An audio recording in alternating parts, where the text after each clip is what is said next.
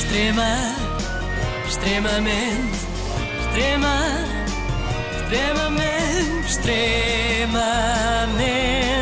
agradável. Eu hoje quero falar de Sousa Lara. Esta frase não era dita por ninguém desde 1991, mais coisa menos coisa.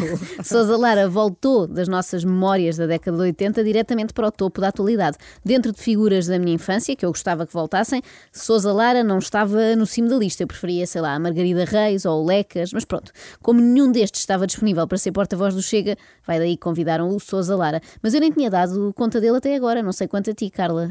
Só no momento em que ele bateu com a porta é que eu percebi que ele estava efetivamente lá. Porque vendo bem, se há partido que não precisa de porta-voz é o Chega, não é? Porque André Ventura fala que chega Ah, sozinho, não é? é. Não precisa de ajuda para falar. É verdade. Portanto, só ouvimos a voz do porta-voz quando ele veio dizer que vinha embora. E tudo isto por causa de uma subvenção vitalícia de 1.342 euros. Então foram chatear-se por tão pouco. Não se percebe. O problema foi o seguinte: André Ventura sempre vociferou contra todo o tipo de subsídios eh, recebidos pelos políticos. E de repente, grande barraca, descobre-se que o seu porta-voz também tem direito a um. Já agora eh, vamos perceber porquê.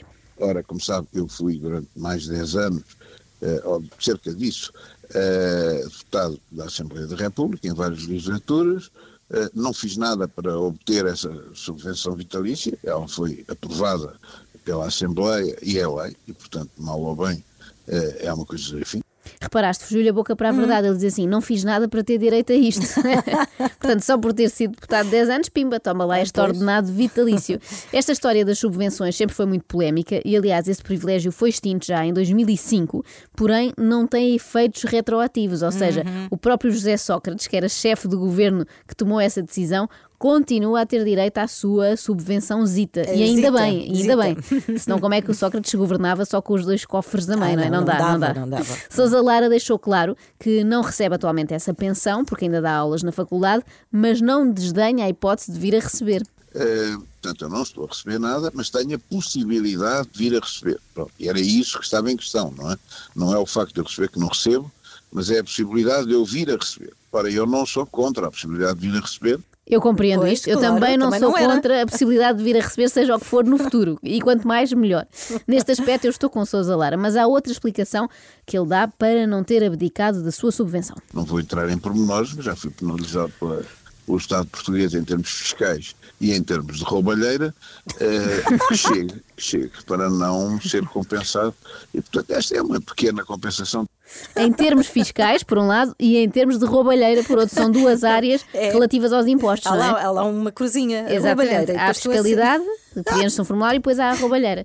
Eu percebo agora o que é que Ventura viu em Sousa Lara, não é? Porque eles parecem falar os dois a mesma língua. Resumindo, colocado entre a espada e a parede, do género, ou escolhes ser porta-voz do Chega, ou receber 1.300 euros para sempre, até ao fim da vida, Sousa Lara fez a escolha que 99% de nós faria. Nunca hesitou eh, sobre qual seria a sua não, decisão? hesito- não, olha, não hesitei por várias razões. Em primeiro lugar, porque ninguém me dá tal, tal, era o que faltava.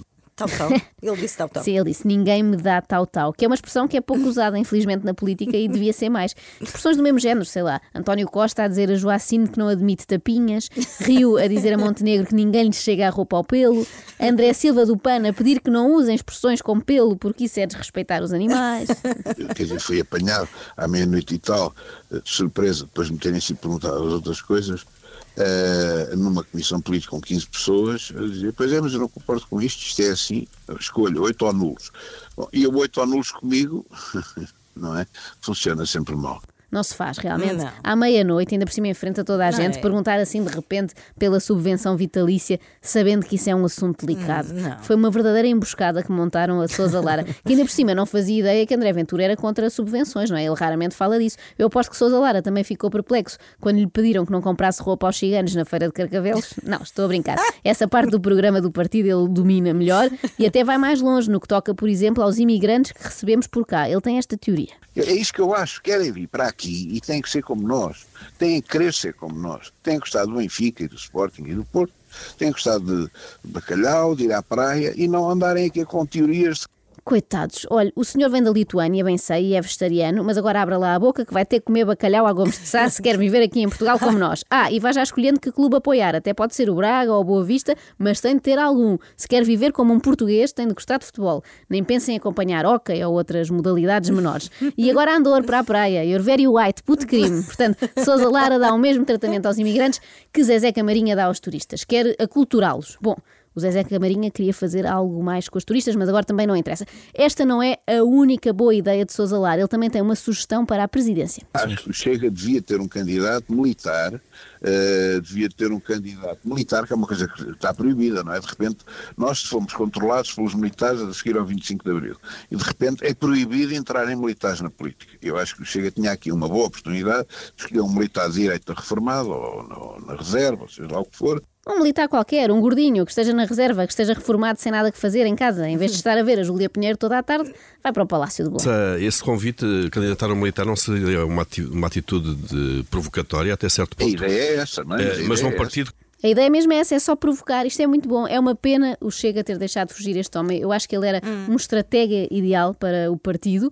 Precisavam dele para chegar mais longe. Olha, mais valia terem-lhe garantido 1.400 euros vitalícios e não se falava mais nisso, não é? Ele ficava lá para sempre. Extrema, extremamente, extrema, extremamente.